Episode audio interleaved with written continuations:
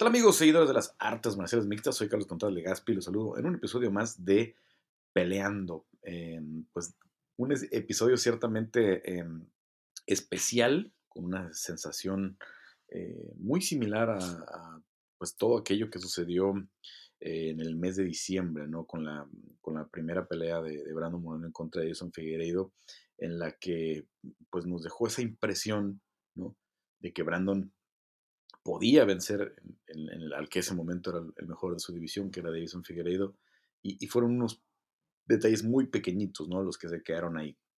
Creo que lo mismo pasó este sábado con, con, Jair Rodríguez y, Max Holloway, ¿no? las tarjetas, me parece un poco duro esa, tarjeta que le da cuatro rounds a, a Max Holloway, pero tampoco está de escándalo. Son em, cinco rounds, eh, cuatro rounds muy, muy cerrados. Creo que el primero es el único que es muy claro para Yair. Los otros cuatro son rounds muy cercanos. Eh, y, la verdad es que los decide, o al menos tres los decide Max Holloway, eh, con el derribo y el tiempo de control después del, derribo. ¿no? Em, vamos a platicar un poquito más de eso. Este, también viene un, evento muy interesante el, este sábado con, con el regreso de Adrián Yáñez, con eh, obviamente Misha Tate en contra de Clayton Viera, vamos a ver eh, cuál es el camino de Misha Tate, ¿no? Porque eh, creo que si gana esta, se abre una puerta interesante para algunas peleas con los nombres grandes de la división ya, este, después del regreso, porque Kathleen ya llegó a estar rankeada en el número 2 de la división, ¿no? No, no es ningún chiste la, la, brasileña, pero ya podríamos ahora sí empezar a hablar de, de la revancha con, con Holly, ¿no? En caso de que Holly esté sana. Y, y, también pues se abre mucho esa posibilidad. A mí me gustaría mucho ver esa pelea con Irene Aldana, ¿no? Dependiendo de lo que pase con Jermaine de Randami. Eh, no hemos tenido eh, noticias de parte de la, de la, holandesa de cuándo puede regresar, ¿no? Irene, eh, pues ante la posición en la que se encuentra ya, Irene no tiene mucho a dónde ir, ¿no? Una revancha con Holly, pues no, no tiene mucho sentido para, para Irene, al menos en este momento, menos que fuera campeona Holly o Irene fuera la campeona y, y, Holly fuera la, retadora, ¿no?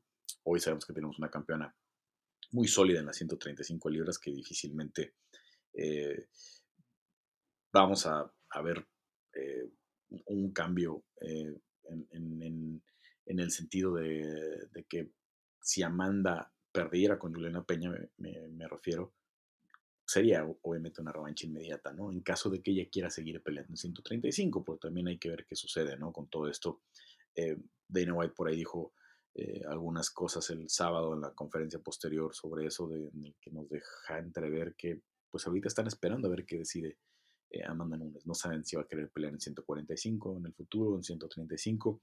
Entonces, esa pelea de, diciembre nos va a dar mucho el futuro. Pero creo que si gana Misha Tate y si Irene Aldana no tiene una rival pronto, pues podría ser una muy buena opción para ella, ¿no? Un nombre importante, una pelea que la podría catapultar ya a una pelea del título, porque Misha pues es, fue, es ex campeona, ¿no? Y, se retira eh, Misha, eh, pues en una racha de dos derrotas, sí, pero venía de perder apenas el cinturón contra Amanda Nunes y luego pierde con Rocky Pennington, con Raquel Pennington, y ahí es cuando toma la decisión. En fin, vamos a platicar eh, de esa cartelera. Decíamos, está Adrián Yañez, está Rafa García, que va a tener su esquina a, Justin Gaethje, está eh, Sean Soriano, que, está muy ligado al tema de, Irving Rivera, y vamos a platicar de eso. Vámonos de lleno con el evento estelar, ¿no? Eh, vamos a platicar un poquito más de, todo, de lo que fue toda la cartelera de, Holloway contra Rodríguez, que son de esas carteleras eh, que, de verdad, yo entiendo mucho que es, es este, son cosas que dice la gente, que, que, obviamente eh, no tienen que estar muy informados y se la pasan criticando y diciendo que estas carteleras están flojas y todo. De pronto, estas carteleras que parecen flojas, más allá del evento estelar que era espectacular, eh, nos dan muy buenos momentos, ¿no? Y los vamos a revisar más adelante. Pero entramos de lleno con eh, lo que pasó con, con Jair Rodríguez y, y Max Holloway, ¿no? decía que me da la impresión de, de, o me deja una sensación muy similar la de aquella noche eh, de diciembre del año pasado cuando Brandon enfrentó, hace casi exactamente un año, eso, 11 meses exactamente, em, cuando Brandon enfrentó a Davison Figueiredo por primera vez, porque llegaba como Brandon llegaba como la presa fácil, ¿no? De, de Davison que había estado muy bien, que había vencido dos veces a Joe Benavides, que había sometido en unos cuantos segundos a Alex Pérez en su defensa en el mes de noviembre. Era una bestia incontrolable Davison Figueiredo, ¿no? Y en este caso Max Holloway, ¿no? no, es, no es un tipo eh, similar en, en, estilos ni nada, pero llegaba igual, ¿no? Llegaba como el súper favorito sobre, eh, sobre eh, Jair Rodríguez, ¿no? 7 a 1, un menos 700 ridículo en las apuestas, yo no lo entendí en ningún momento cómo llegó a inflarse tanto. Me parecía que un menos 280, un menos 300 podría tener sentido, ¿no? Un 3 a 1, pero un 7 a 1 no tenía lógica, porque la verdad es que eh, Max, con todo y lo bueno que es, lo querido que es, los récords que tiene, lo impresionante que es con sus 3.000 golpes significantes, eh, sus 25 peleas a los 29 años, etcétera, etcétera. En sus últimas 5 peleas eh, ha perdido 3 veces. Dos con Alexander Volkanovski y la de Dustin Poirier. Entonces, a la hora de apostar, me parecía muy loco, ¿no? Me parecía muy loco un, 7 a 1, más 475 tenía Yair, 5 a 1 te pagaba si ganaba Yair. Eh, había que apostar muchísimo dinero para que a favor de, Max para, para, que te diera cierta ganancia, incluso los parlays, ¿no? que con que pusieras la victoria de, Holloway te, bajaba mucho el momio.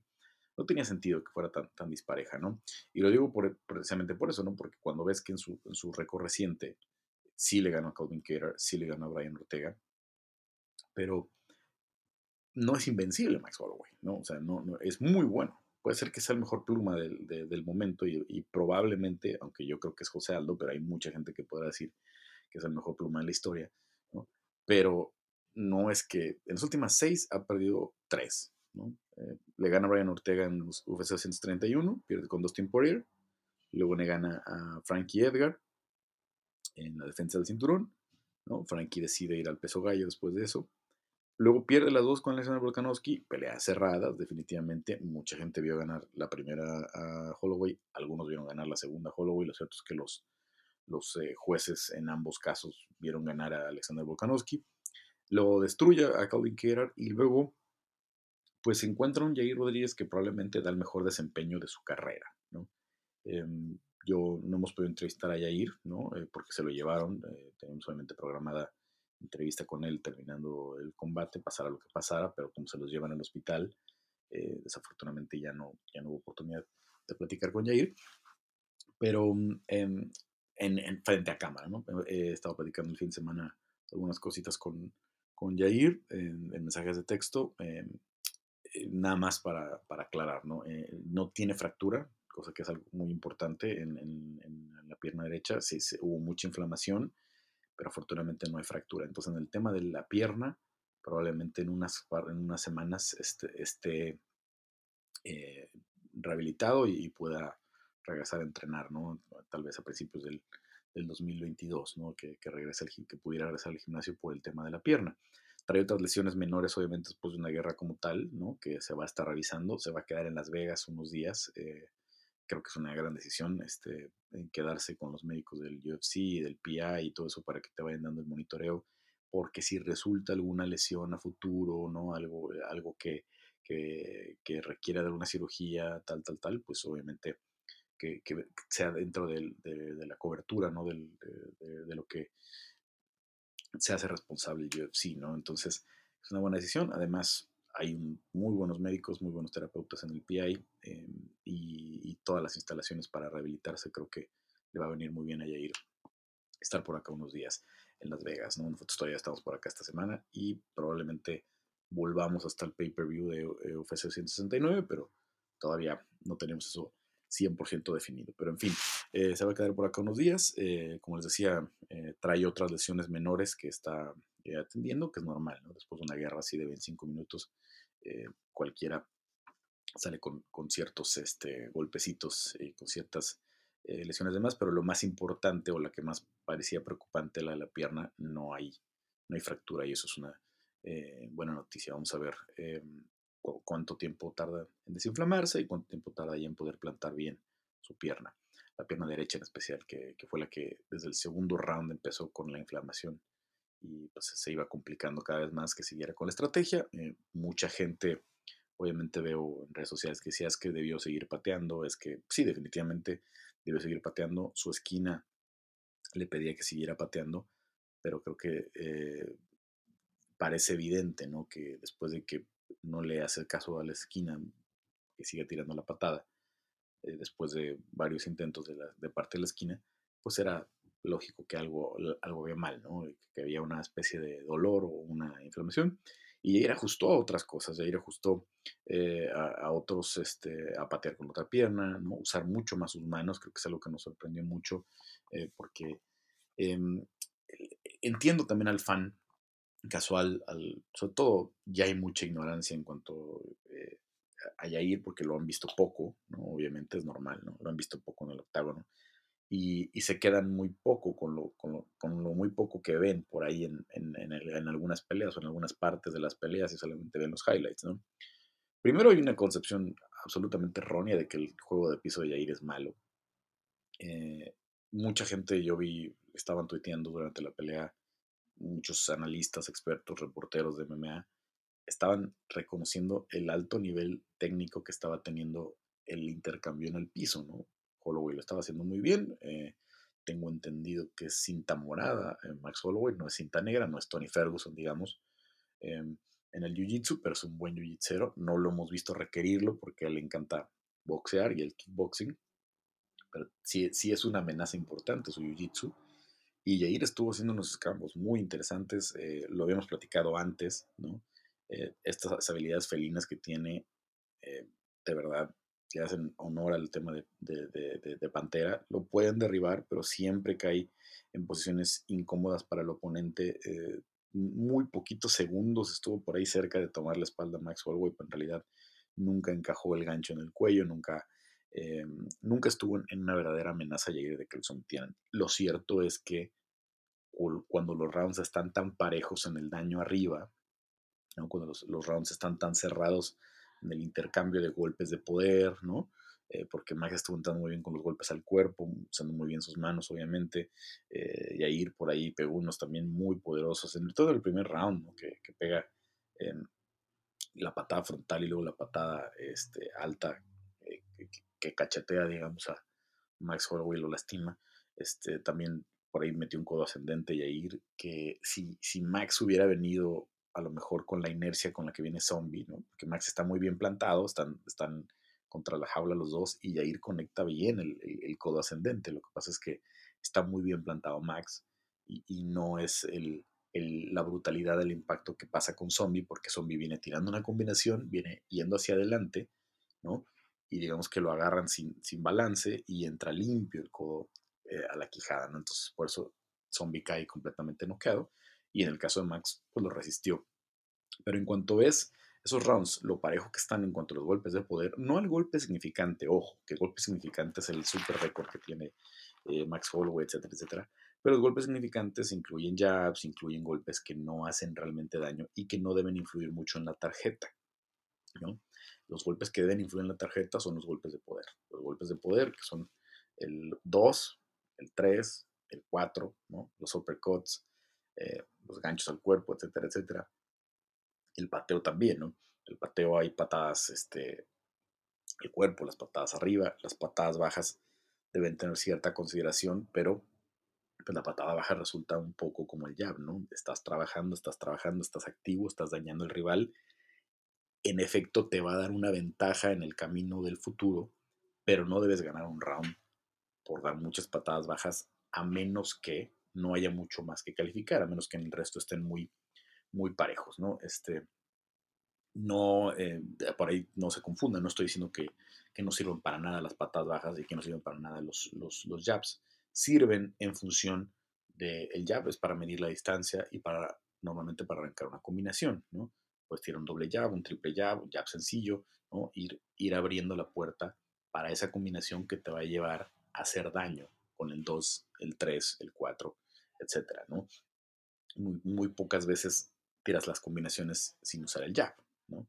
La mayoría de las veces es tiras el jab, mides la distancia, es muy importante, es un golpe esencial, pero no es un golpe que debe de contar para la tarjeta, a menos que estemos tan parejos que ahí sí digas, a ver, entonces sí, cuántos golpes significantes, y ahí sí tomas el volumen, ¿no? Si digamos que se dieron solamente tres golpes de poder cada quien, que si el juez considera que Max pegó tres y Yair pegó tres, bueno, entonces ahí sí nos vamos a quien tuvo mayor volumen y le doy la tarjeta.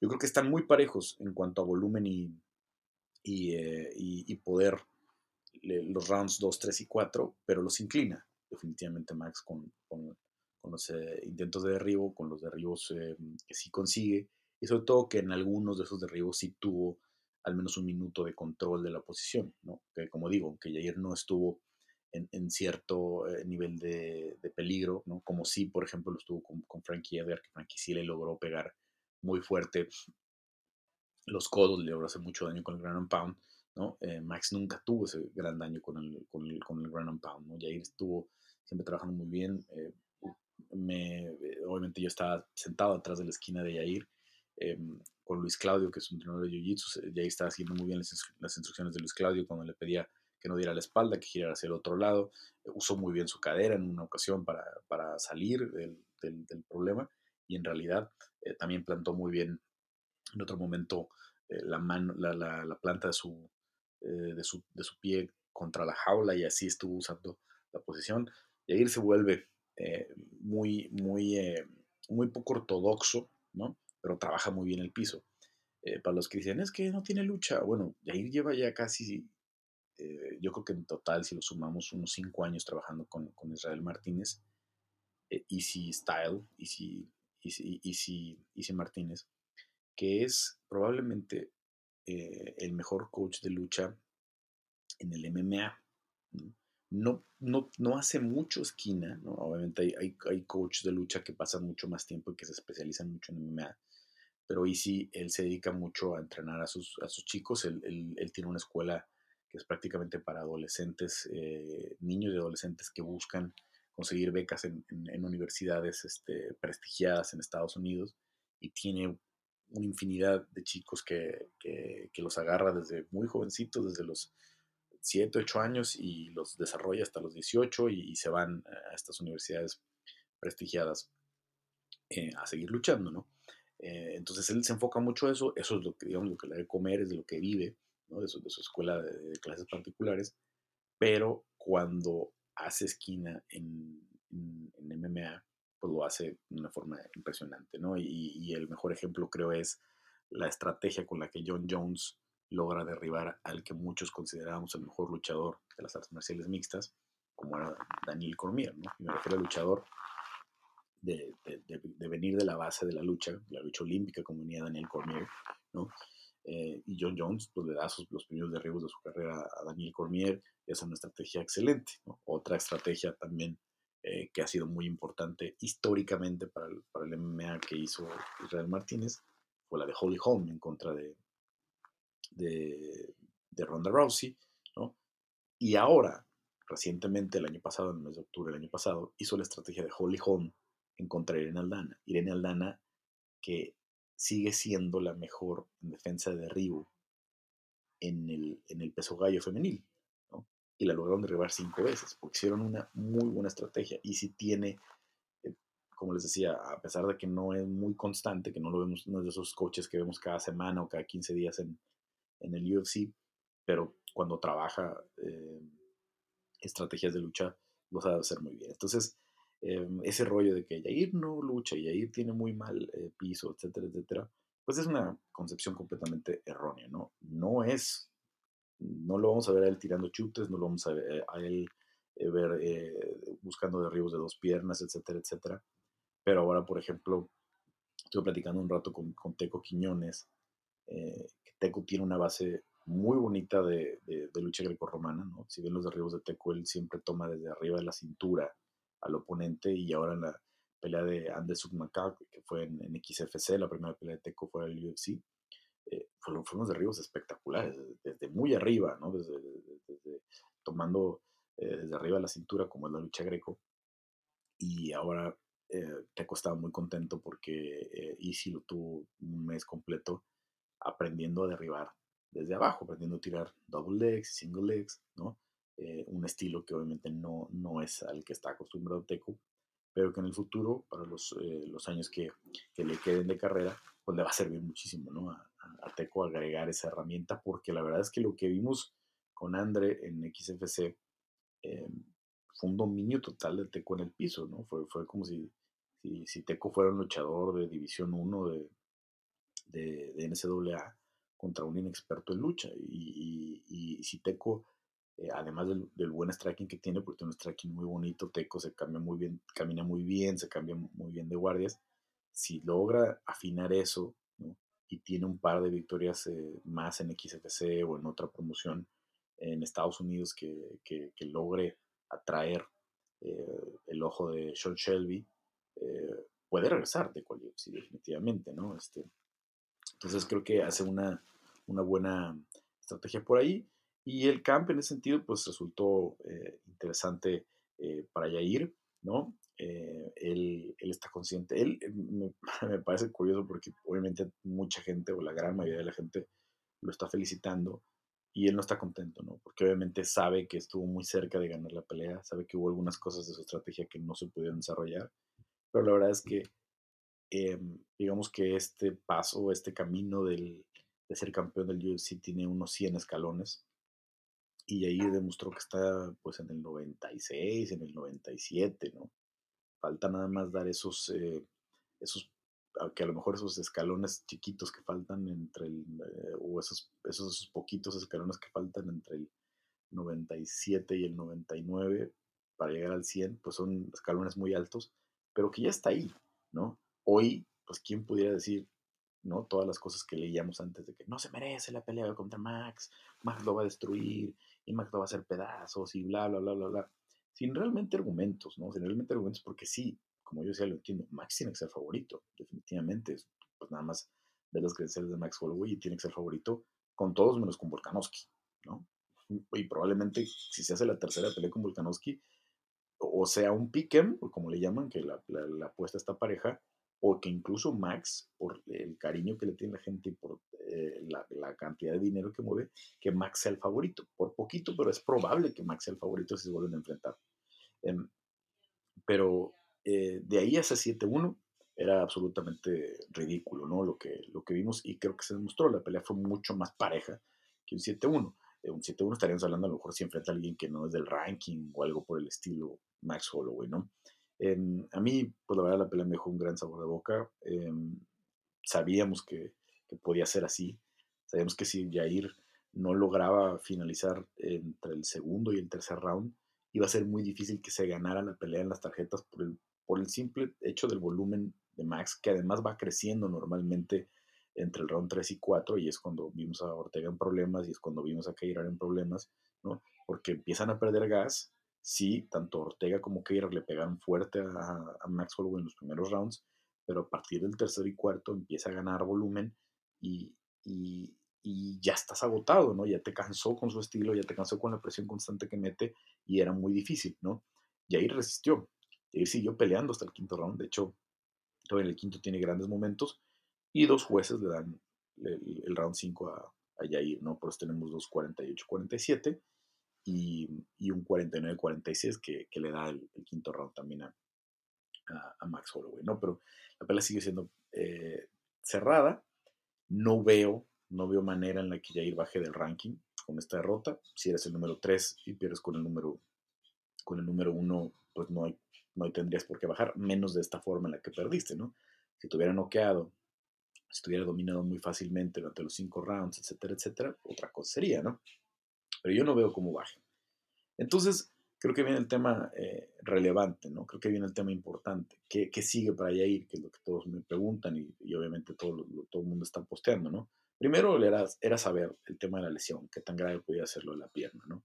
Yo por lo que les decía, pues entiendo que Yair va a poder pelear en, en, en, el primer trimestre de 2022. ¿no? Esperemos que así sea, ¿no? En, en la cuestión de salud, ¿no? No, creo que alcance así de que lo metan a UFC 170, ¿no? Para tener la cartelera 100% mexicana, pero creo que sí puede ser para los primeros pay-per-views del año, ¿no? Ni Jair ni Max creo que deban de volver a pelear en un Fight Night en el Apex en su siguiente combate después de lo que demostraron, ¿no? Entonces, ¿qué puede seguir para Jair? Bueno, pues la, obvia, ¿no? Cuando ves el ranking, el 2 es Brian Ortega, el 3 es Jair Rodríguez, pues esa es, esa es la pelea para hacer, ¿no? El 2 contra el 3. Em, ambos en algún momento han expresado no querer enfrentarse a menos que fuera una pelea por el título. Pero esta claramente podía ser una pelea de contendiente, ¿no? Este, Ortega contra Yair, ¿no? Muy diferente el estilo de, Ortega con el de Max, ¿no? Eh, Ortega probablemente quiera intercambiar un rato, pero pues ya vimos que la amenaza real de Ortega eh, en el piso es tremenda, ¿no? De la primera oportunidad que tenga te va a tratar de meter en un triángulo, en una, en una eh, en una guillotina como la que metió Volkanovski, en la que nadie todavía, yo platiqué esto con Holloway en la semana, Holloway me dijo, no tengo idea, no tengo idea cómo salió Alex de ahí, no tengo idea, y, y, por ahí pues obviamente el, el Max que pues, sienta irónico, ¿no? Y siempre habla con un dejo de grandeza, de, excepto, esta vez, ¿no? Porque le reconoce todo a Yair, ¿no? Normalmente él es burlón y normalmente este, presume mucho su, su performance y yo creo que aquí se sintió miedo, yo creo que aquí se sintió amenazado porque fue puro respeto para Yair, este, fue, fue pura, puro reconocimiento. Pero el chiste es que a mí en la semana me dijo Max, em, pues no, no puedo decirte cómo salió Max, cómo salió Alexander de, la guillotina, porque a mí Brian no logró tirarme y no logró meterme en problemas. Entonces, no sé realmente qué tan fuerte es su, su agarre de guillotina, no sé realmente qué tan fuerte es su agarre de, de triángulo, ¿no? Que, son muy respetados, obviamente, y que a veces hasta con una mano puede meterte en problemas Brian en la, guillotina. Pues nadie sabe realmente, ni el propio Max tiene, ni el propio Alexander, perdón, tiene la, explicación exacta de cómo salió. Yo la verdad creo que eh, Max no sale de esa guillotina por lo que hizo en el momento de la guillotina, sino que más bien por el daño que ya le había hecho a Brian. ¿no? Creo que Brian ya estaba muy cansado y muy lastimado entre los primeros dos rounds y él mismo ya no tenía la fuerza que hubiera tenido si hubiera caído esa guillotina en el primer round o, a principios del segundo. Pero ya viéndolo lastimado tanto, creo que por ahí fue algo que le ayudó a, a Volkanovski a que pues, se rompiera de cierta forma la, voluntad de, de, de, Ortega, que estoy seguro que en el primer round hubiera finalizado, ¿no? Con menos eh, sudor, con menos sangre que ya había por ahí involucrada en, en los cuerpos, ¿no? Este, seguramente esa guillotina no sale nadie, pero pero así fue lo que le pasó a Alexander Volkanovski y, lo logró. Entonces, em, pues viene una, una, una, serie de peleas que puedes hacer a partir de ahora, una vez que vimos a los dos mejores, eh, a los dos mejores de la división, ¿no? Alexander y Max, y a los dos siguientes retadores, Brian y, y Jair, ¿no? Eh, ¿Qué podemos hacer? ¿no? Pues obviamente lo lógico es esas dos peleas, ¿no? Max otra vez por el cinturón contra Alexander y Brian contra Yair. Ahora, eso es lo lógico. La lógica muchas veces no reina en el, en el, en el mundo del MMA y, en el UFC. No siempre sucede, ¿no? Max Holloway toda la semana, después de la pelea, ha venido hablando mucho de 155 libras, de pelear con Conor McGregor, probablemente otra pelea con Charles Oliveira, que, al que ya, este, ya lo venció en 145, ¿no? Yo la verdad creo que la fila en 155 para Max no es tan sencilla como en la pinta, ¿no? Porque obviamente pues ahí está Islam Mahashev y, Justin Gaethje discutiendo quién debe ser el siguiente retador. Entonces no veo cómo Max se les vaya a meter ahí en el, si ganara Charles, por ejemplo, si Charles venciera a Dustin, no veo cómo Max se les va a meter en la, en la fila, ¿no? Que diga, ah, pues yo, yo quiero ser el siguiente retador en 155, ¿no? ¿no? Tal vez si tuviera el cinturón de 145 pudiera darse ese lujo, pero lo veo, lo veo difícil, ¿no? Lo veo lo veo complicado. Veremos qué decide Max Holloway. Capaz que pues dice, yo me espero hasta que regrese Conor, ¿no? No me, da mucho pelear contra Alexander otra vez. Si pierdo, pues, ¿qué, cómo queda mi legado, no? Perder una tercera pelea con Alexander. Y en cambio ir a pelear con Conor, yo creo que Max, como se siente hoy de condiciones, sabe que le puede dar una paliza con Este, hoy Max es mucho mejor que el peleador que se enfrentaron eh, cuando se enfrentaron por primera vez y yo no creo que Conor sea mejor ¿no? que ese peleador que eran las 145 libras, ¿no? Este, sí es el gran vendedor, sí es el, el, gran bocazas, como dicen en España, ¿no? El gran hablador, eh, el, tuitero irresponsable que sigue generando expectativa, que todos los días está en las noticias, pero a final de cuentas no ha ganado una pelea en 155 libras con McGregor hace cinco años, desde que le ganó a Eddie Álvarez en, UFC 205, la pelea del campeonato con la que los dos cinturones y desde ahí nada. Em, Va al boxeo, pierde con Floyd Mayweather. Eh, ausencias muy largas, ¿no? Están obviamente las dos peleas con, con Nate que fueron en 170. Están eh, la pelea de Cowboy Cerrone, que la gana fácil, pero también es en 170. Y también ya de esa victoria, pues estamos hablando que eso ya se, ya se cumplieron, eh, o se cumplen dos años en el mes de enero. Fue el 246 a principios del 2020. Eh, y pues desde entonces ya otra vez Conor va, para cuando pelee otra vez, que al menos será abril, mayo del próximo año, Conor no habrá ganado una pelea en en dos años otra vez. Y estamos hablando de un cabezoroni en 170 libras, un cabezoroni que, que realmente no, no, es un, no es un peleador eh, muy... Eh, que haya encontrado en su, en su, mejor momento, ¿no? Que haya encontrado en su, en su prime. Entonces, bueno, pues una pelea complicada para, para, para, para Conor, ¿no? Y creo que Max se siente hoy en condiciones para, para ganarle a Conor y para todo lo que implica después en tu carrera venir de una victoria en contra de Conor McGregor. En fin, pues depende de Max qué, qué, pasa con eso. Ahora, si Max espera, ¿quién debe ser el siguiente retador? Si Max dice, yo me espero a Conor, ¿quién puede ser el siguiente retador? El 2, que es Brian Ortega, viene de pelear con, Alexander Volkanovski. El 3 es Jair, que viene de perder con, con, em, con, con Max Holloway. Y, la pelea que puede tener cierta influencia eh, en, en, quién es el siguiente retador, pues es la que viene en el mes de enero entre Giga Chikadze y Calvin Cater.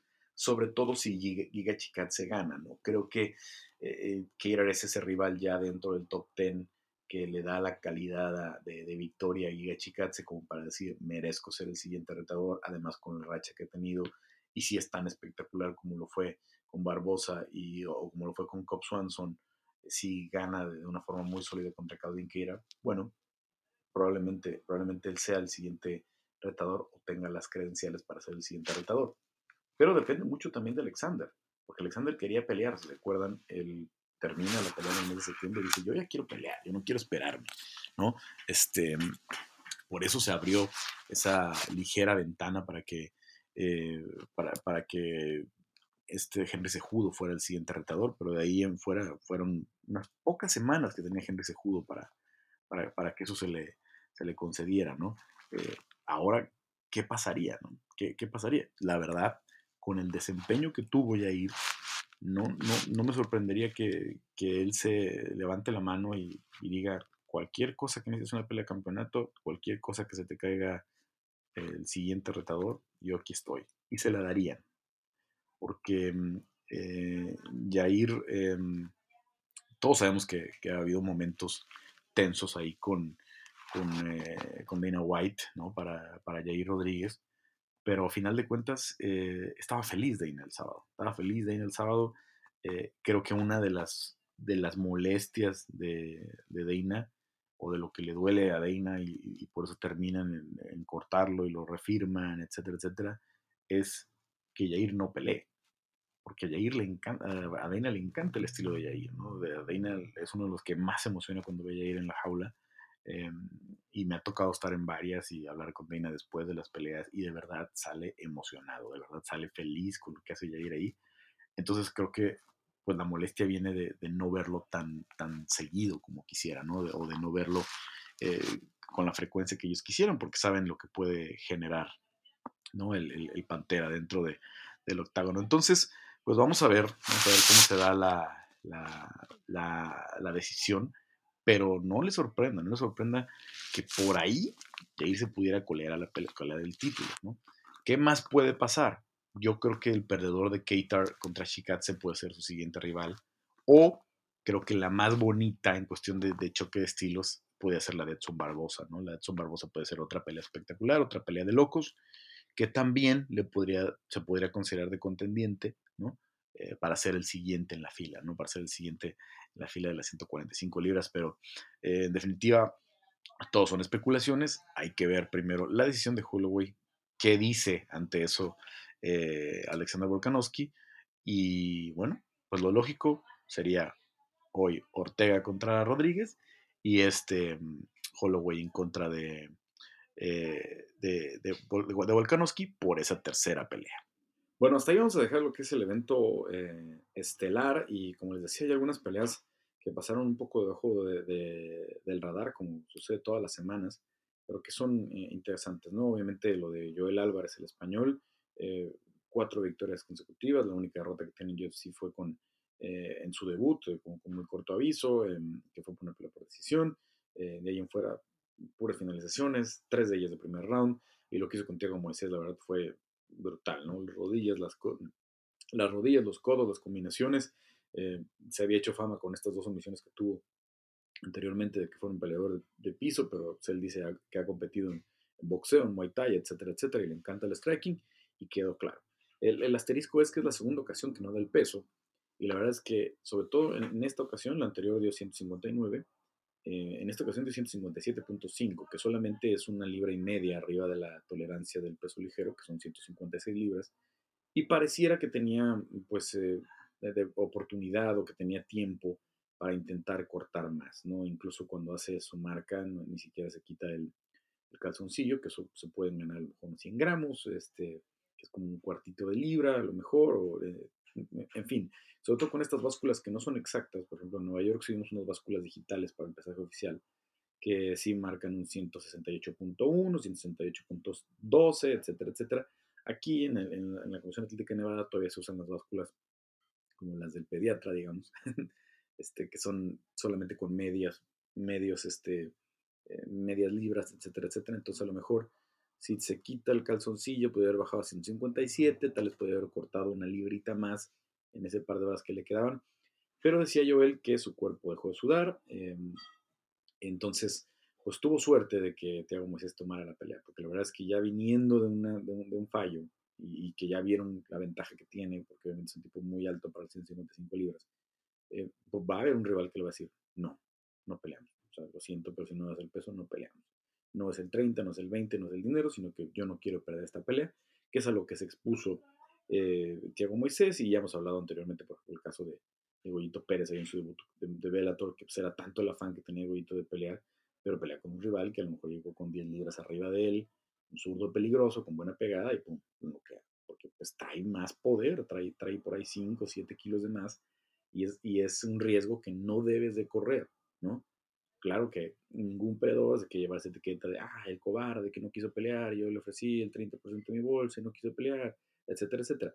Sí, lo que pasa es que pues, cuando estás, cada peleador tiene que preocuparse por su carrera, no por la del rival, no, porque si van a decir que si soy cobarde o no, que si soy guerrero o no. Sí, sí, claro, yo soy guerrero y cuando estamos en condiciones similares podemos pelear, pero si voy a estar enfrentando a un peleador que es mucho más grande que yo, no sé si valga la pena. ¿no?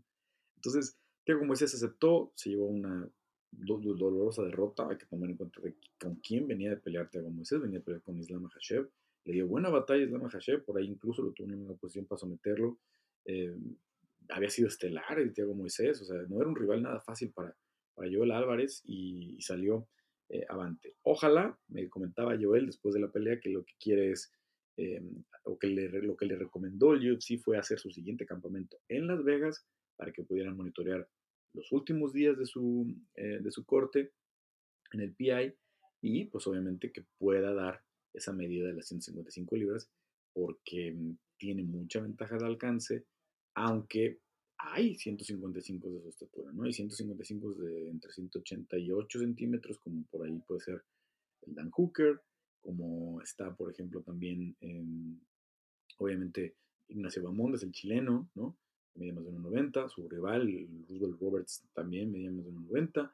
Eh, está el mexicano Daniel Selhuber, que va a llegar, todavía no tiene fecha de debut, pero mide también más de 1,90. Daniel el Golden Boy. O sea, ya hay 155 de ese tamaño. No hemos tenido un campeón a lo mejor de esas dimensiones. Normalmente los campeones de las 155 andan entre el 175 y 1,80, ¿no? 1,75 y 1,80, como Javid, como Conor.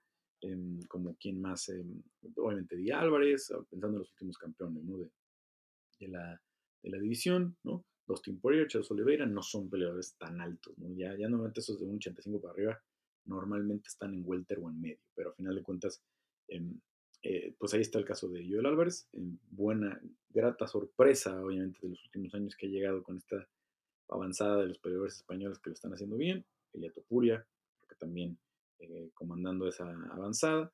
Por ahí vamos a ver a Juan Espino cuando, cuando tiene oportunidad de regresar. Eh, Dani Vares, que está muy cerca, pues esto Dani Vares va a ser el campamento. Dani Vares que viene de perder en Contender Series con, con Carlos Hernández, el, mexicano que está allá en el equipo de, de Mike Valle, allá en Valle Flow en Chicago. Dani Vares se va a ir a, o ya, ya está, ya, ya vi algunas fotos que están en, Tijuana. Eh, se fue a Tijuana para entrenar con Brandon Moreno y ayudar en el campamento. Va a estar muy interesante el campamento de Brandon Moreno en este en Tijuana de cara a lo que será este, eh, la pelea de Davison Figueiredo. Tiene obviamente muy buenos compañeros este, ahí en el Entran de ya de hace rato, pero algunos que se están agregando, eh, como el caso de, de, Johnny Muñoz, que es un súper jiu eh, para obviamente lo bueno que es porque no hemos visto a Figueiredo mucho en el jiu-jitsu, pero es muy buen jiu-jitsu, eh, Davison Figueiredo, muy fuerte, y más ahora que viene entrenando con, con, con gente de jugo, probablemente traten de, de trabajar más en el piso con Brandon. Em, y, y, agregar a Dani Vares también es una buena este, decisión. Ya, ya Dani Vares había tenido varios acercamientos ahí con el gym. Él trabaja con Andy Caballero, que es el preparador físico de, de, Brandon, el, el, entrenador de bodycore que tienen ahí como de base en el, en el Entram Gym, que es el que trabaja con muchos peleadores, incluso algunos atletas que no son de MMA. Este, beisbolistas, algunos eh, que se dedican al ciclismo, ¿no? otros que no están como el entran, como es el caso de Goyito Pérez o este propio Dani Vares, que, que no entrenan siempre en el, en el, gym, pero que les deja sus rutinas a distancia, etcétera, etcétera, y los va monitoreando. En, en fin, eh, buena, buena la, la, cama española. Lástima eh, del resto del evento para los otros peleadores latinos. Eh, Miguel Baeza pierde con Keyes Williams en racha de dos derrotas. La verdad, Miguel es un talentazo en la 170, pero viene dos peleas muy duras. Primero, perder con Santiago Poncinibio, que, que obviamente pues, le supera en experiencia eh, una muy buena pelea, candidata pelea del año. Eh, la de este, ¿cómo se llama? Eh, ahora la de Keyes Williams, que es un super noqueador. Parecía que uno de los dos iba a salir en camilla y desafortunadamente pues, el que se lleva el knockout es Miguel Baeza. Julio Arce, que también se puso a intercambiar bombas con Son Yadong, yo lo decía en la previa con, con Mauricio Pedrosa, pues si, se puede intercambiar bombas se puede llevar la peor parte y va a ganar la Son Yadong, desafortunadamente así fue, porque pega muy duro el chino. Y eh, también Cintia Calvillo, ¿no? que tiene que tomarse un descanso, que tiene que pensar muy bien su siguiente pelea, hacer un campamento muy enfocada, aunque sea una pelea fea, pero la siguiente la tiene que ganar, porque de estar ahí tocando la puerta del título para enfrentar a Valentina Shevchenko, pierde primero con Katia Chukagan, pierde eh, después con Jessica Andrade, que la termina noqueando, y ahora prácticamente pues, se rompe entre el segundo y tercer round, entre la nariz, el ojo que lo tenía muy lastimado, no puede salir al tercero, eh, para enfrentar a Andrea Lee, que se lleva una victoria importante, eh, se lleva su bono. Andrea, estar ahí junto a Andrea Lee cuando eh, vieron una de las finalizaciones, no me acuerdo cuál fue de las finalizaciones de la noche. y, como que dijo, damn, otra finalización. O sea, obviamente, pues ella pensando en su posibilidad de ganar bono, a final de cuentas sí se lo dieron. Andrea y a eh, Williams. Y el de la pelea de la noche fue para Rodríguez en contra de Max Holloway. Desafortunadamente para Joel, que creo que sin duda me decía bueno desempeño, pues no del peso. Entonces no le costó nada más el 30% su bolsa, que no debe ser toda una bolsa muy grande porque obviamente apenas lleva eh, su segundo contrato dentro del UFC, ¿no? Que ese normalmente anda un poquito arriba de los 20 mil dólares, ¿no? O sea, a lo mejor le quitaron todo el bono de victoria a unos 10 mil dólares o un poquito más, pero a final de cuentas el golpe es no poderte ganar el bono. Ese bono de 50 mil dólares le va a pesar muchísimo porque sin duda se lo hubiera llevado. Vamos a ver si, como decíamos, puede corregir todos esos asuntos.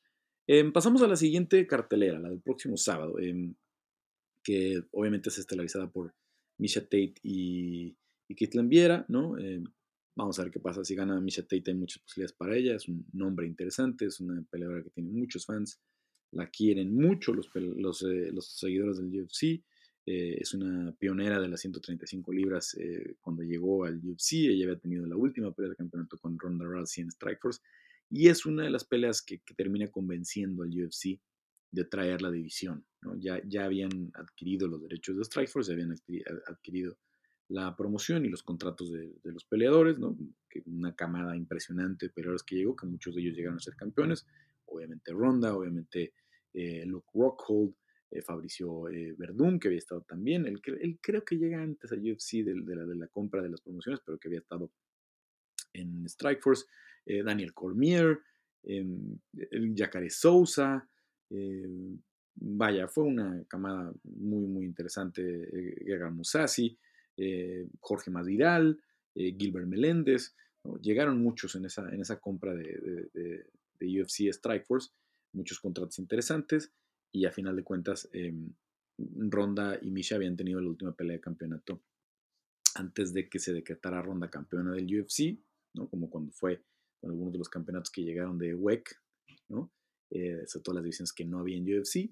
Y a final de cuentas, ya Ronda se convierte eh, o ratifica el campeonato al vencer a Liz Carmouche y después tuvo también su oportunidad eh, cuando de emergencia Misha reemplazó a Katzingano en, en The Ultimate Fighter y se volvieron a enfrentar.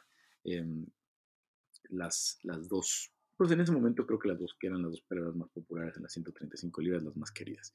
Em, vamos a ver cómo le va ahora con Ketlin Viera. Superó muchísimo las expectativas, creo que Misha en su regreso, sobre todo muy buen striking, muy buen, eh, eh, muy buen manejo de, de, sus manos, a reserva de lo, a diferencia de lo que habíamos visto antes, ¿no?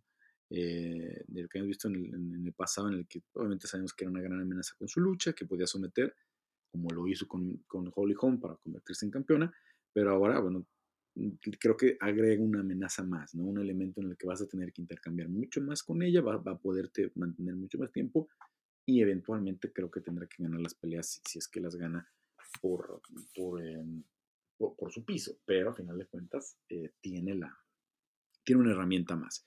Eh, Michael Chiesa contra Sean Brady, buena pelea en el peso welter. Rani Yaya contra Kyung Ho Kang en el peso gallo, eh, yo, yo, Catherwood en contra de Talia Santos, esta pelea hay que recordar que donde estaba programada Alexa Grasso, que se movió hasta el mes de enero y, estará enfrentando ahora eh, a Vivi Araujo. Eh, David Grant contra Adrian Yáñez, pónganle un asterisco ahí, Adrian Yáñez eh, puede, creo, si David Grant sale con su estilo, puede ser una muy mala pelea para David Grant, un, un, un matchup que difícilmente eh, yo hubiera tomado si fuera el manager de David Grant, porque Adrián Yañez ha mostrado unas manos impresionantes. Eh, puede ser un knockout eh, también que le, que le, merezca bono. Viene de tres knockouts, de tres bonos de forma consecutiva Adrián. Y la verdad es que desde el Contender Series que también tuvo knockout, ahí hubiera ganado bono porque también fue un, gran knockout. Pero a final de cuentas, el, el, peleador de, origen mexicano él es, em, su mamá es mexicana, su papá de primera generación, su papá es mexicano de segunda generación, ya nacido, si no me equivoco, en las Cruces, Nuevo México. Él, em, él, es, él, es, de Dallas, ¿no? Él, está en, no, perdón, en Houston, él está en Houston, eh, radicando y entrenando, así es que, bueno, pues vamos a ver cómo le va en esta, que seguramente será una pelea muy emotiva además para él, porque falleció entre la pelea anterior en contra de Randy Costa y esta, pues falleció su, su entrenador, así es que va a ser seguramente una pelea que le dedique a él. Tucker Lost en contra de Pat Sabatini, luego Rafa García en contra de Nathan Levy, ojo con esa pelea, obviamente para el mexicano la, pues la oportunidad de, su primera victoria dentro del UFC, tendrá en la esquina a Cap Swanson y a Justin Gage y nada más y nada menos eh, Rafa García, dos peleadores eh, cuyos nombres es difícil creer que sean México-estadounidenses, pero tanto Cobb como Justin Gaethje, pues son, son, mitad, son, mitad mexicanos, este, son mitad mexicanos, y bueno, pues va a ser interesante verlos ahí en la esquina apoyando al, al de Mexicali, Baja California. Eh, Luma pone en contra de Lupita Godínez, otra peleadora mexicana. Lupita en busca de romper otro récord, ya rompió de las dos peleas seguidas de forma consecutiva más cortas, o la diferencia entre peleas, ahora sería eh, entre tres peleas, 43 días de diferencia entre la victoria que tuvo con la eh, Argentina Silvana la Malvada, eh, luego pues la semana siguiente en contra de Luana Carolina, pelea difícil, subiendo de división, y ahora regresando a su categoría en contra de eh, Loma. Eh, Fares en contra de Terence McKinney, McKinney que nos espantó con, su, con su lesión allá en UFC 263 después de ganar de forma espectacular en los primeros segundos del primer round, celebra y se lastima la rodilla parecía que iba a ser grave. Aquella noche yo platicaba con su manager Jason House, me decía, no, no, no, no creo que sea nada grave, tal, tal, tal, porque pues obviamente no estaríamos viéndolo de vuelta todavía si hubiera sido una situación que le hubiera implicado alguna cirugía. Cody Durden en contra de eh, Aori. Eh, Aori que pues dio una muy buena pelea con Jeff Molina, pero desafortunadamente se llevó la derrota de aquella noche en Jacksonville que, que, se, que se ganaron el bono. Sean Soriano en contra de eh, Shailan Noderbiake y Luana Piñeiro en contra de Sam Hughes. Al fin regresa Sam Hughes. Eh, Sam Hughes que se iba a enfrentar a Lupita Godínez en aquella pelea hace 43 días en contra de Silvana la Malvada, ¿no? Eh, y es una pelea que a lo mejor pues, no, no, no, no, tenemos muy presente porque se juntaron como amateurs o en, la escena regional allá en, el noreste de los Estados Unidos con la frontera con Canadá, que es donde radica Lupita en Vancouver pero tienen dos peleas, eh, Sam Hughes y, Lupita Godínez. Una fue empate, la otra la ganó Lupita.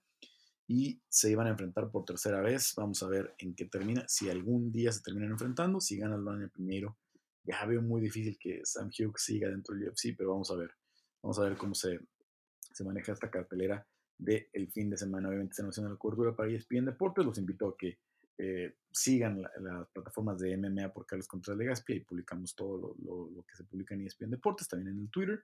Si no nos siguen todavía, pues ahí está arroba Legaspi, también en Instagram arroba Legaspi y obviamente MMA por Carlos Contreras Legaspi en Facebook, donde ya casi tenemos 90 mil seguidores, me da mucho gusto, andamos un poquito atrás en esos números en el Twitter y en el Instagram, pero pues ahí está si tienen ustedes la oportunidad de seguirnos o recomendar. En fin, vamos a seguir con eh, los comentarios, algunas preguntas que hicieron, ¿no? Ya para, para cerrar esta segunda parte del podcast este, eh, de la semana.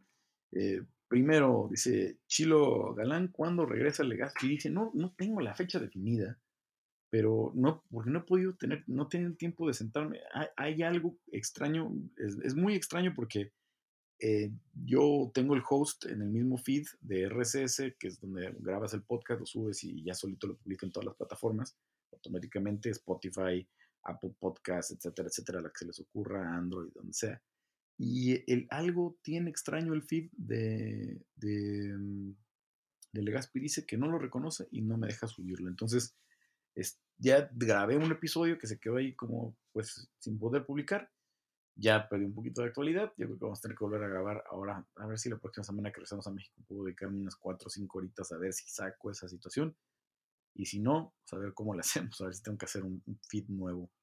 Em, pregunta Cris Barrón Fernando. Doctor Cocoon, ¿usted cree que después de ver la guerra que dieron Holloway y Rodríguez, sea momento de estrellarnos las cabezas unos contra otros y sacarnos los sesos? Yo diría que sí. Si Holloway prefiere ir a Conor antes que Volka, ¿crees que Jair puede por el título? Definitivamente sí, definitivamente sí lo veo como una opción, pero ojo que hay una pelea de muy alto perfil en la división para el mes de enero, que cosa con la que se va a abrir el año próximo, es el 15 de enero, que es Giga Chikatsin contra Kelvin Cater. Esa, esa creo que puede pues, hacer mucha, mucha diferencia. Em, Ulises Camacho, ¿crees que si sube Usman a los medianos podrá dominar como lo hacen bien los? No va a subir Usman a los eh, medianos eh, mientras Easy sea campeón. ¿no? Entonces no lo veo ahorita como algo realista. Definitivamente, pues no, no, no creo que, sea tan dominante porque son tipos mucho más grandes, pero sí tiene posibilidad de, ser un top 5, ¿no? de ser un, al menos un top 10, eh, Usman. ¿no? Ahí sí, ahí sí creo que lo veo como la transición. Lo que pasa es que suena muy fácil, pero lo vimos con Easy subiendo a 205, ¿no? Todavía entre subir de 125 a 135, de 35 a 45, de 45 a 55, puede notarse poco la diferencia, pero a partir ya de subir a welter y de welter a medio y de medio completo o semicompleto, son muchas, muchas libras de diferencia. Ya las dimensiones de los rivales, la pegada es muy diferente.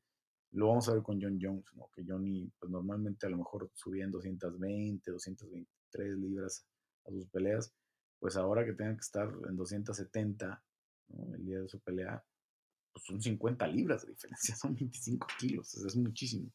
Entonces creo que ahí en la 170 y 185 sí varía mucho la pegada y, no, no lo veo tan dominante, aunque sí, técnicamente es tan bueno Kamaru que, que tiene muchas posibilidades de ganar peleas de alto perfil. Uber allá la que sigue para Pantera, primero recuperar, pero después de eso, ¿qué es lo que más le conviene? Pues era como yo decía, ¿no? Primero estar atento, sano y decir, a ver, yo en cuanto haya una oportunidad, yo quiero la oportunidad del título, creo que me la merezco. No hay muchos argumentos para decirle que no, por más este, que algunos anti-mexicanos digan lo contrario, lo que demostró Yair, y no, no hablo por mí, ¿no? O sea, uno, te les digo, yo conozco ya bastante a Dana White y su reacción del sábado fue legítima, estaba feliz con Jair. Em, entonces sí, aunque bueno, pues creo que la más lógica va a ser eh, o Brian Ortega o Edson Barbosa, creo que son los rivales. Si nos surgiera poner una pelea, tendrían que ser uno de esos dos. Carlos, ¿a qué se debe que Leon Edward no haya aceptado la pelea de reemplazo? Porque Leon piensa que, pues, ya se merece la pelea del título. Y la verdad es que lo cierto es que tienen los números. No, no hay ahorita otro welter que tenga la racha que él tiene. Eh, pero lo que le falta a Leon es la popularidad, ¿no? No arrastra, o sea, no arrastra ni el 20% de lo que arrastra Jorge Masvidal. Entonces, por eso les quisieron poner esta pelea. Hay un golpe muy fuerte en lo económico para la cartera de UFC 169 porque no está Jorge. Y creo que Leon, el único con el que podría hacer un ruido así, sería con Hamzat Kimaev. Pero cuando ves a la bestia que es Hamzat Kimaev, dices, no manches, voy a arriesgar mi pelea por el título por pelear con Hamzat, que puede que me finalice, y a ver cuándo pelea por el título, Leon va a hacer lo posible porque le den la pelea del título. Leon ya lo puso en sus redes sociales, su gente va a empujar para decir, no, yo ya soy el siguiente retador automáticamente, y no tengo la culpa que se bajara Jorge. ¿Quién ganó entre, quién gana entre Ige y Emmet? Y en la de Keira Chikatse, el ganador de esas peleas va por el título. Yo creo que Giga es el que está más avanzado ¿no? en esa situación y creo que va a ganar Giga y creo que Dan Ige, pero ojo, porque Josh Emmett pues, tiene una pegada salvaje, ¿no? Y por ahí pues también está Arnold Allen, ¿no? Que es una oportunidad interesante también como para meterlo en la mezcla. ¿Qué tan cierto es que se puede dar Burns y Kimaev? El ganador se siente retador al título. Pues una pelea que seguramente quieren hacer. Quieren hacer algo con, con Hamzat Kimaev. Eh, pero ya no pueden ponerle a alguien fuera del top 10. Y, y si Gilbert la firma, ahora que Belal y Wonderboy ya tienen combate, pues sí, no quedan muchas opciones, ¿no? Ahí están algunos nombres que puedes tirar. Luke, Nate, no sé qué va a pasar con Nate, no sé que solamente le queda una pelea de contrato, va a ser una negociación dificilísima con él. Este, entonces yo creo que ser Luke. Mm, y no sale de más de ahí, ¿eh? Luke o, Gilbert van a ser la siguiente de Kimaev.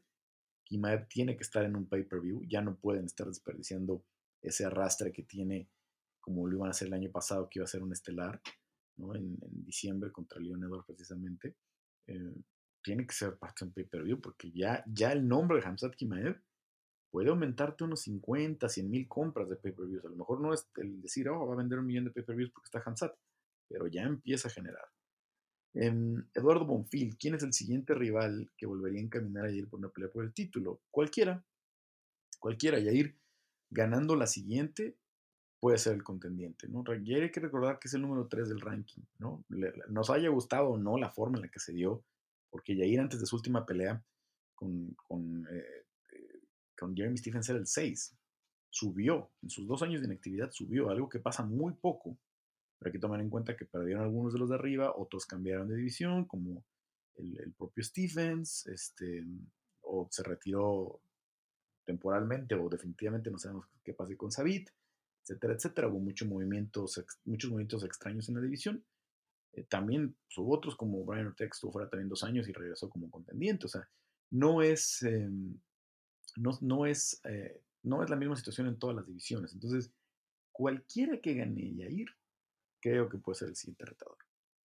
Eh, Jair sigue estando en una pelea de título con, con, eh, pregunta también a Abraham Pesiña. Pues sí, sí, sí creo que a una victoria, no a una pelea, eso sí, porque pues si peleara con Edson Barbosa y no le, no le ganar a Edson Barbosa, pues se aleja.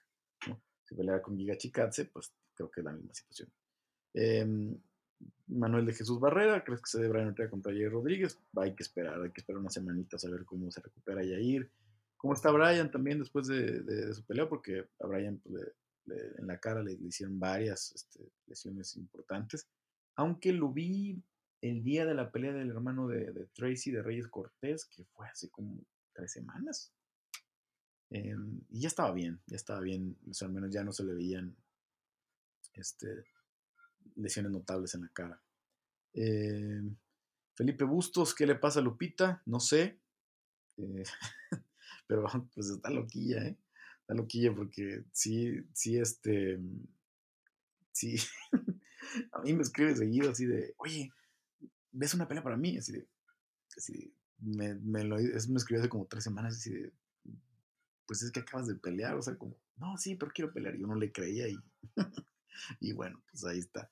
Y, mira, y créanme que porque como ella trabaja con, con, con, eh, con su manager, con, Jason, eh, si no hubiera sido esta, la de Loma, hubiera agarrado la de esta Vanessa Demopoulos, aunque es compa de Vanessa Demopoulos, ya se enfrentaron en Titan FC por el título, no, perdón, en LFA, y yo creo que hubiera agarrado esa, ¿no? Pero obviamente se acomoda así, Silvana es la que va a pelear con, con esta, eh, ¿cómo se llama? Con, con Vanessa Demopoulos.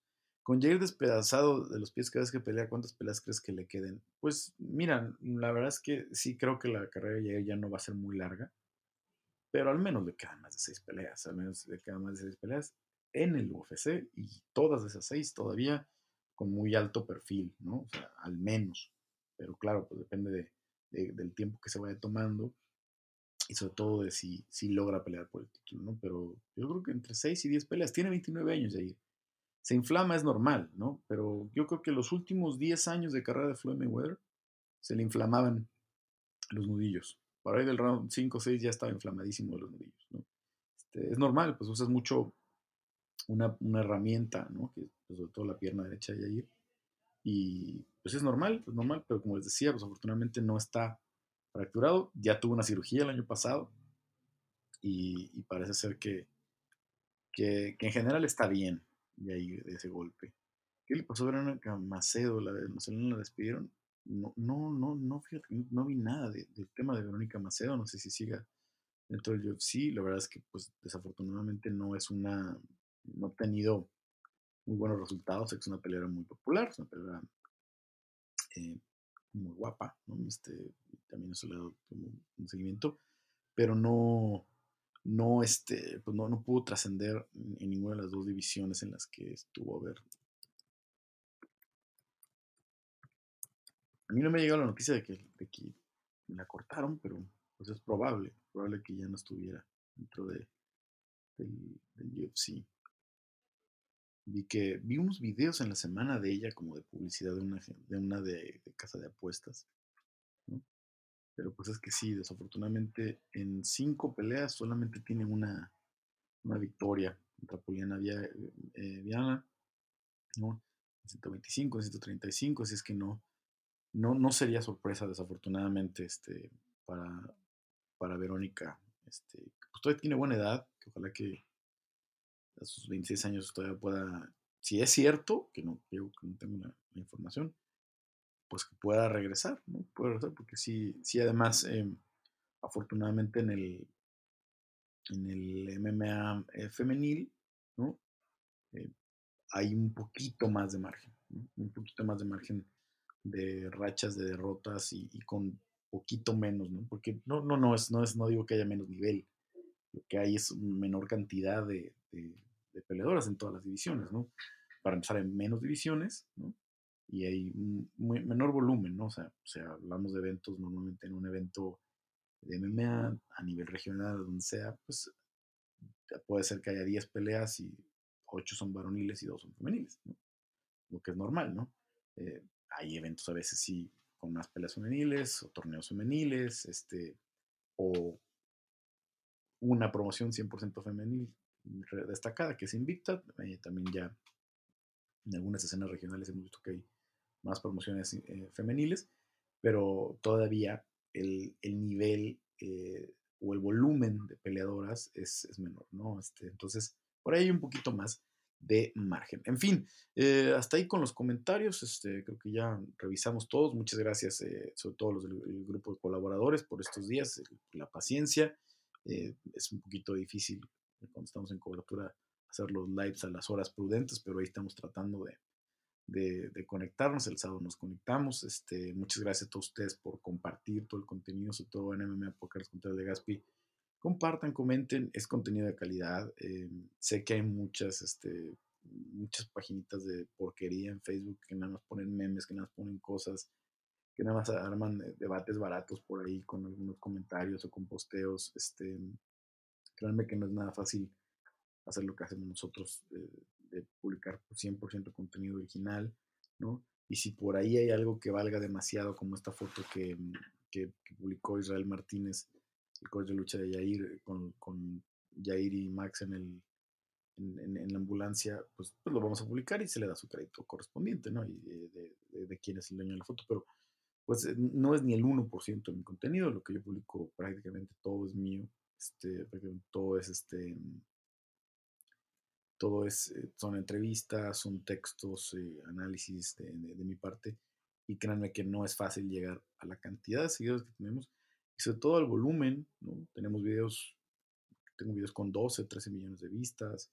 Em, ¿no? Ahora nos fue bien relativamente con, con, esto del, de, la, de, la, cartelera de Yair y, Max. Entonces, muchas gracias por todo lo que comparte, muchas gracias por sus comentarios. Eh, se agradece muchísimo por ahí un like pequeñito a veces dice diferencia, porque pues sí, sí nos ayuda, eh, sobre todo por la monetización de los anuncios, eh, nos ayuda un poquito pues para, para complementar estas coberturas en las que normalmente pues sale carito, sale carito andar con los Ubers, las comidas, este, que obviamente mm, afortunadamente ESPN me está apoyando en los últimos meses con los vuelos, pues todavía el resto de la cobertura lo estamos haciendo nosotros o cubriendo los gastos, entonces ahí vamos, ahí vamos, ahí vamos. Este, esperemos que pronto lleguemos a un balance y, podamos seguir ya prácticamente todo el año cubriendo este asunto de UFC. Muchas gracias eh, por eh, acompañarnos en este episodio de Peleando y regresamos la próxima semana después de esta buena cartelera em, y de cara pues ya lo que será el cierre, ¿no? Ya con mucho más este, tiempo de análisis para UFC 269. Eh, yo soy Carlos Contreras Legaspi y los espero en el próximo episodio de peleando.